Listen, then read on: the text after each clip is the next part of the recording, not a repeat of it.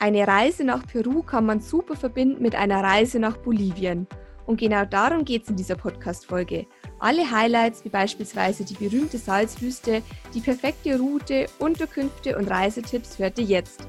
Viel Spaß beim Zuhören, gedanklich mitreisen und nachreisen. Travel Optimizer. Der Reisepodcast für Leute mit Job und ganz viel Fernweh. Die Welt ist zu schön, um zu Hause zu bleiben. Deshalb dreht sich hier alles ums Reisen und Abenteuer erleben. Hol dir hier von uns und unseren Gästen Tipps und Inspiration für deinen nächsten Urlaub. Nachreisen erlaubt. Servus zum zweiten Teil unserer Podcast-Folge über Peru und Bolivien. Ich habe auch wieder den Interviewgast die Sabrina vom Reiseblog Smiles from Abroad bei mir die auch schon im ersten Teil ganz viele Reisetipps zu Peru verraten hat. Und in dieser Podcast-Folge geht es jetzt weiter mit den Reisetipps zu Bolivien. Denn wie auch schon im Intro erwähnt, kann man die beiden Reiseziele super miteinander verbinden. Ich war dort auch schon mal 2015 mit einer Freundin und habe so eine sechswöchige Rundreise gemacht. Aber da das bei mir schon ein Weilchen her ist, habe ich eben die Sabrina bei mir, weil sie uns nochmal aktuellere Reisetipps und auch eine bessere Route liefert. Und für alle, die die Sabrina noch nicht kennen, können sich entweder nochmal die erste Folge anhören, da stelle ich sie auch nochmal genauer vor, oder ihr schaut einfach bei ihrem Blog vorbei, ähm, der heißt Smiles from Abroad. Ich verlinke euch das auch nochmal in den Show Notes und auf der Übersichtsseite. Oder ihr folgt der Sabrina einfach auf Instagram, dann könnt ihr quasi auch immer live mitreisen, wenn sie wieder ihren Koffer packt. Also hallo ja. Sabrina, schön, dass du auch jetzt wieder da bist. Hallo. Und danke auch nochmal für die ganzen Reisetipps zu Peru. Also wer da nochmal reinhören möchte, erfährt auf alle Fälle, wie man ähm, zum Machu Picchu kommt, welche Sehenswürdigkeiten es in Lima und Cusco gibt und was man sonst noch alles in Peru gesehen haben sollte. Und wir waren ja damals stehen geblieben in der ersten Folge beim Titicaca-See. Das ist ein riesiger Hochgebirgssee, der sozusagen Peru und Bolivien verbindet. Also der liegt direkt an der Grenze. Und ähm, dort hat unsere letzte Reiseroute aufgehört. Bevor wir aber loslegen mit der Reiseroute in Bolivien, würde ich vorschlagen, wir gehen nochmal ganz kurz ein paar ähm, Fakten über Bolivien durch, wie eigentlich bei jeder Podcast-Folge. Aber wir haben ja jetzt dieses Mal einfach nochmal ein neues Reiseland. Deshalb, Sabrina, legen wir nochmal ganz kurz los. Wo genau liegt denn Bolivien und wie kommt man eben nach Bolivien, wenn man es jetzt vielleicht auch nicht mit Peru verbinden möchte? Bolivien liegt zentral in Südamerika, eben ähm, neben Peru und grenzt auch an Chile an.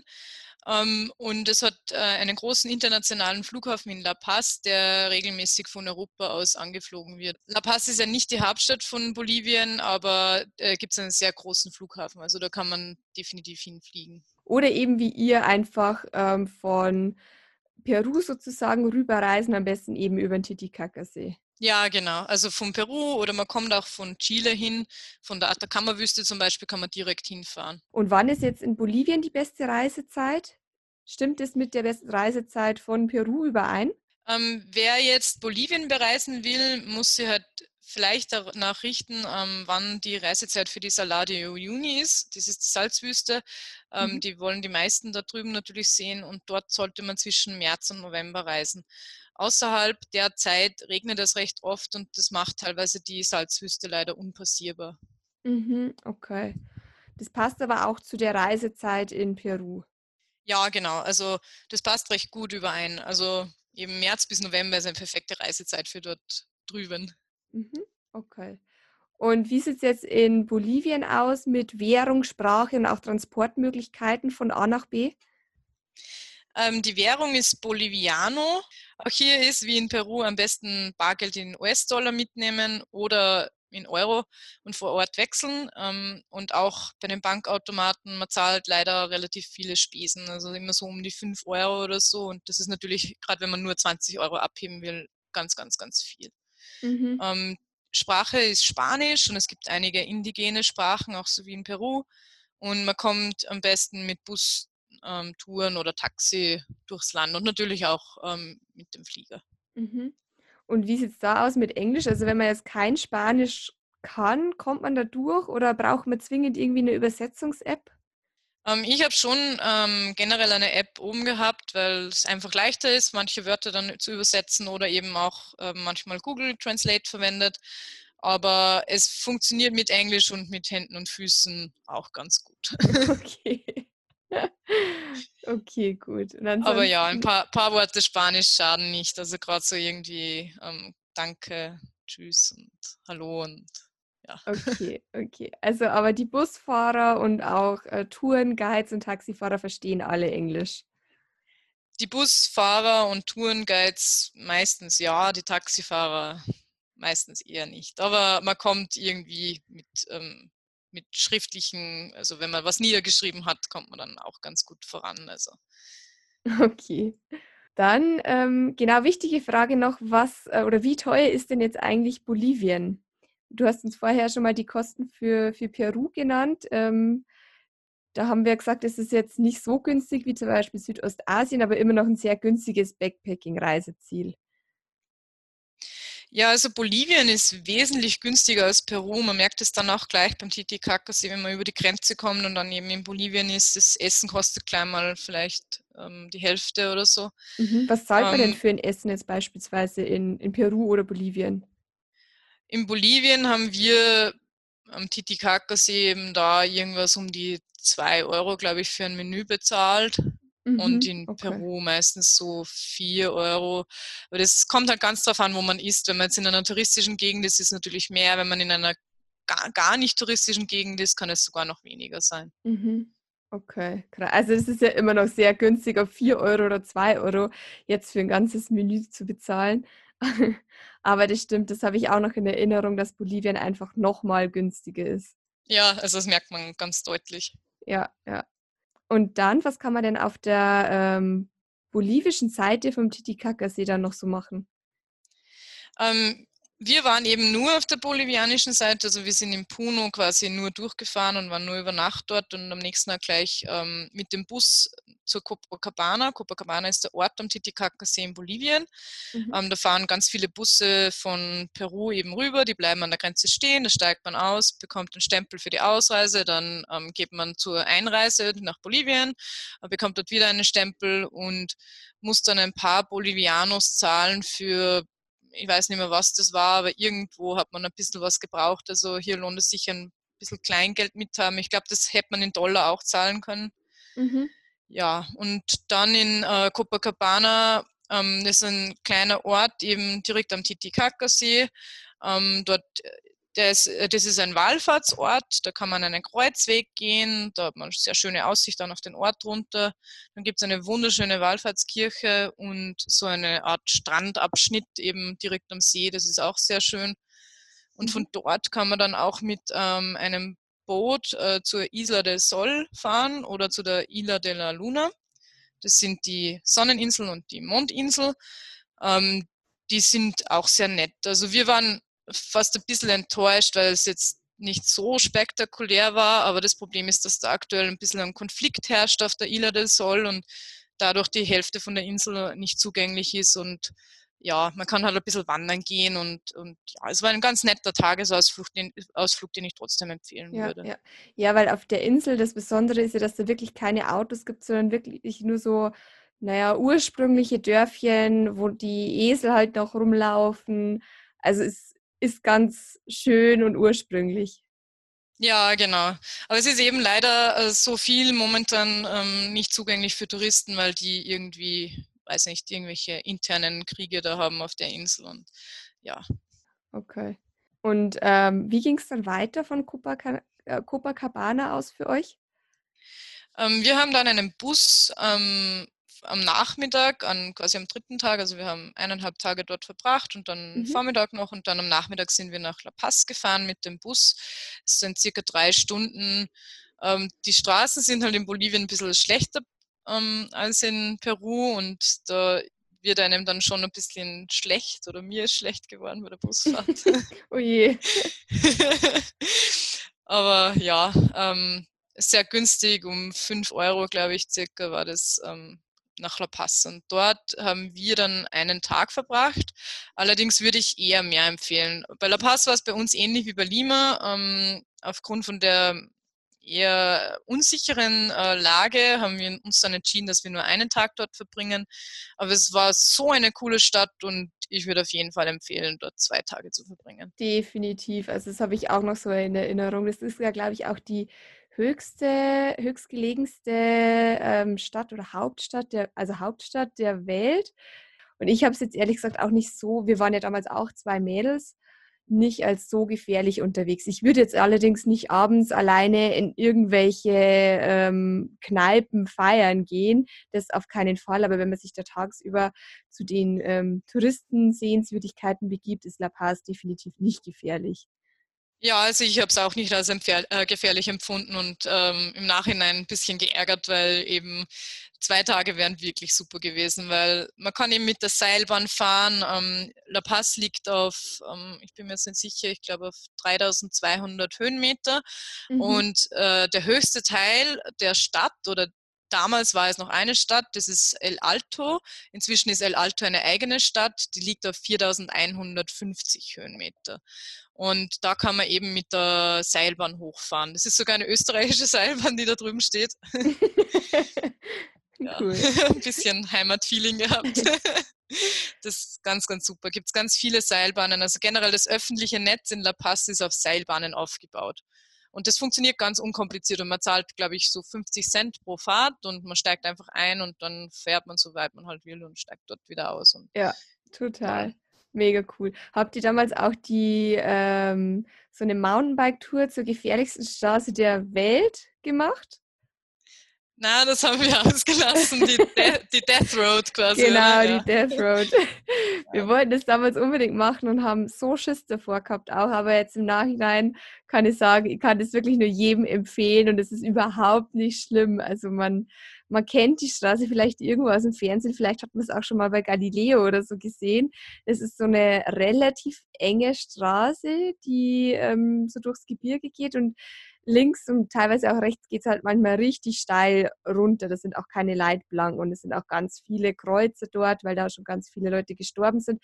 Aber sterben, glaube ich, tut man da wirklich erst, wenn sich zwei LKWs in die Quere kommen und die wirklich einfach ohne Rücksicht auf Verluste die Straße lang brettern. Aber wenn man da mit dem Fahrrad langsam runterfährt, ist es ja wirklich immer noch irgendwie ein vier, fünf Meter breiter Weg. Da muss man sich schon sehr dumm anstellen, dass man da irgendwie runterfährt oder runterfällt. Aber es war richtig cool. Also weil die, ja, Gegend, weil die Gegend einfach richtig schön ist. Man wird da hochgefahren und dann ähm, fährt man eigentlich nur noch Downhill mit den Mountainbikes runter. Also ich bin überhaupt keine Mountainbike-Fahrerin oder so und die Wege waren aber super easy, das schafft man locker. Kann ich nur empfehlen. und ähm, dann hast du es ja vorher schon gesagt, die Saladi Uyuni ist eigentlich so das Highlight von Bolivien. Wie kann man da jetzt hinreisen oder wie läuft da eine Tour ab? Ähm, wir sind mit dem Nachtbus äh, von La Paz nach Uyuni gefahren. Also Uyuni mhm. ist dann der kleine Ort eben bei der Salzwüste. Ähm, das, das war der Ausgangspunkt super. für alle Touren, richtig? Ja, genau, genau, ist mhm. Ausgangspunkt für die Touren. Und das war super unkompliziert, weil der, weiß nicht, ist irgendwie um sieben oder acht am Abend in La Paz weggefahren und wir hatten da so ein ähm, Schlaf, Sessel gebucht, also den hat man ein bisschen weiter zurückstellen können. Das war ganz toll.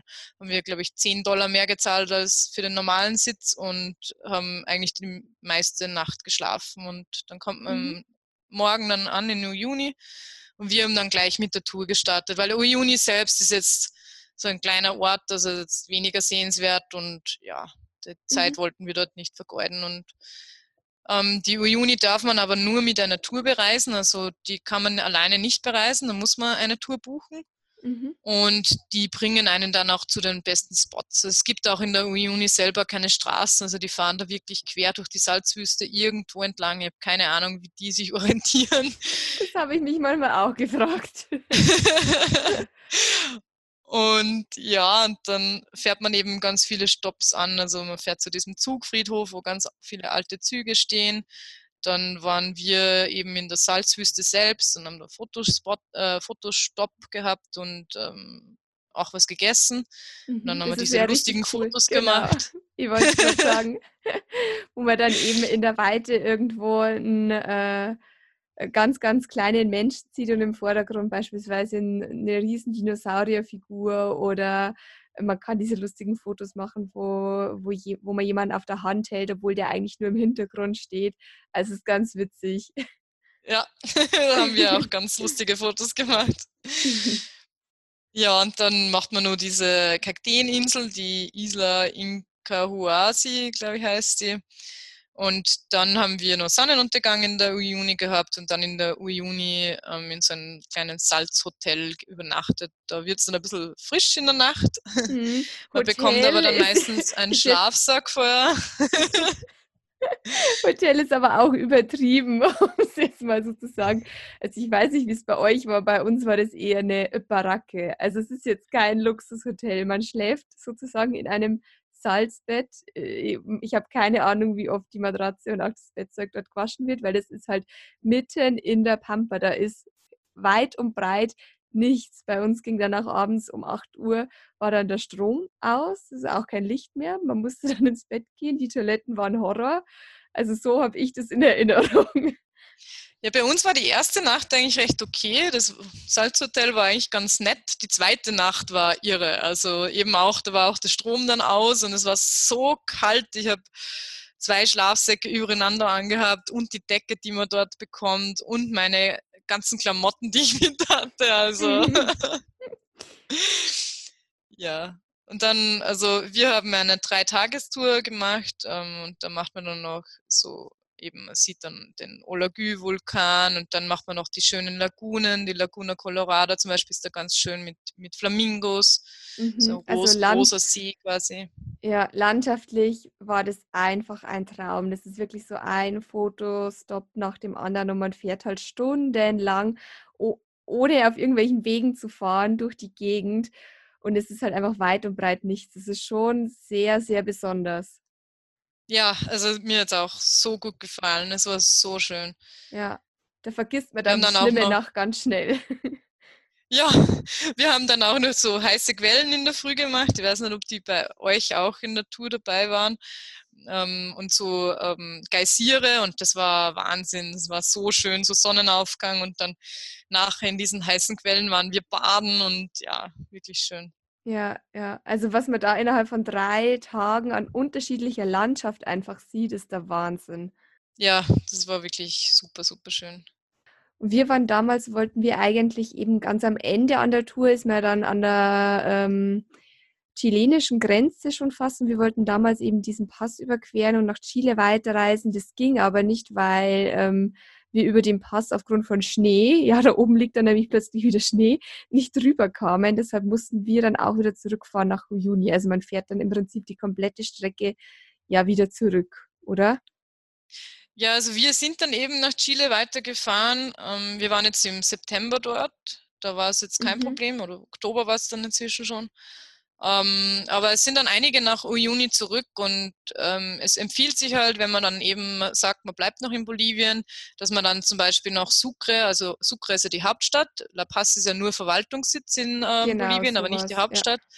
Genau, und dann kann man noch Sucre besuchen und ähm, das bereue ich ein bisschen, weil Sucre soll super, super schön sein. Also habe ich sehr oft empfohlen bekommen und ja, aber es war halt wir haben das vorher schon geplant gehabt und das war halt dann irgendwie nicht dabei und ja, noch ein mhm. Grund, nochmal rüber zu fliegen. Ja, wir haben das zum Beispiel auch nicht gemacht, also muss ich auch nochmal rüber. ähm, warum soll man Sucre jetzt eigentlich unbedingt noch besuchen? Was ist da das Besondere? Also ich habe mir sagen lassen, dass ähm, einfach die Stadt selbst so schön ist, so ganz, ganz ähm, historisch, ganz super schöne alte Gebäude.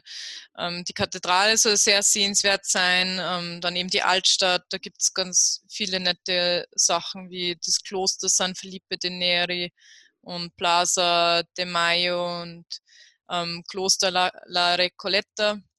Mhm. Und dort haben wir dann zum Beispiel auch eine super schöne Aussicht über die ganze Stadt. Also das habe ich auch empfohlen bekommen. Und äh, man kann sich dort auch über den Franziskanerorden, von dem das Kloster gegründet wurde, ähm, mhm. über den auch informieren. Also okay. soll super toll sein. Okay, super. Oder man plant halt dann einfach nochmal am Ende ein paar Tage in ähm, La Paz ein, weil dort kann man echt auch mehr als einen Tag verbringen. Absolut, ja. ja. Genau. Oder in also in La Paz gibt es auch noch ganz viel Sehenswertes. Ja, definitiv. Oder wenn man nochmal landschaftlich was anderes möchte, kann man auch noch eher so ähm, in den Regenwald bzw. Dschungel von Bolivien, wenn man von La Paz aus noch weiter nördlich reist. Ja, genau, ja. Genau. genau. Also es gibt noch zig verschiedene Möglichkeiten, die Route irgendwie so zu erweitern. Aber die Route, die du vorgestellt hast, ist so die klassische Standardroute, würde ich jetzt mal sagen, wenn man das erste Mal in Peru und Bolivien ist. Und das ist eh schon einiges. Also definitiv eine richtig coole Reise mit vielen Highlights. Von Lima angefangen über Machu Picchu, Cusco, die Rainbow Mountains, der Titicaca-See, La Paz und natürlich dann auch die Salzwüste da nochmal als abschließendes Highlights, Highlight. Also sehr cool. Ja, also ich glaube auch, wenn man sagt, das ist jetzt eine Once-in-a-Lifetime-Erfahrung, dann sind die Orte definitiv die, die ich wirklich, wirklich empfehlen würde. Ähm, ja, wenn man dann sieht, das ist ein Land, das man gerne bereisen möchte, kann man ja nochmal hinfliegen. Genau. Also jetzt sind wir quasi durch so mit der Route. Jetzt hätte ich noch ein paar andere Fragen. Welche Essenstipps kannst du denn empfehlen? Was sollte man denn unbedingt probiert haben in Peru oder auch Bolivien? Ähm, ich war generell weniger begeistert vom Essen, wenn ich ehrlich sein darf. Mhm. ähm, was ich aber ganz gern gemacht habe, war ähm, Ceviche. Das ist so ein Fisch, den hat's in, ähm, gibt es in Peru. Das ist so mit Limetten und Zwiebel und ja, ähm, das kann ich auf jeden Fall empfehlen.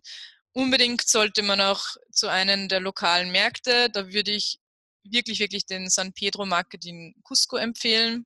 Mhm. Es gibt dann noch ein paar andere Speisen wie Mojeja, Vajillo, das ist Rindfleisch, äh, Pejito de Cerro, das sind Ripperl.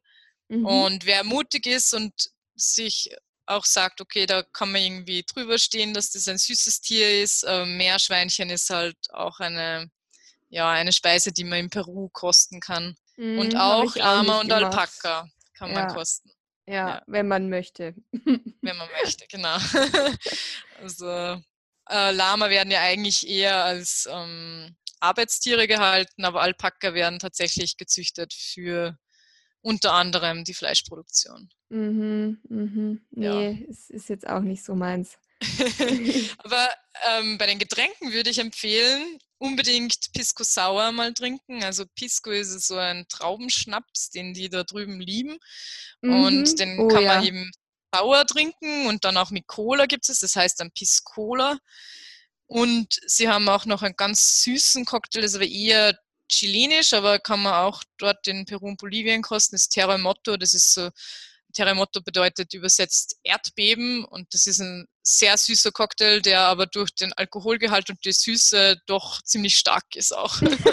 okay.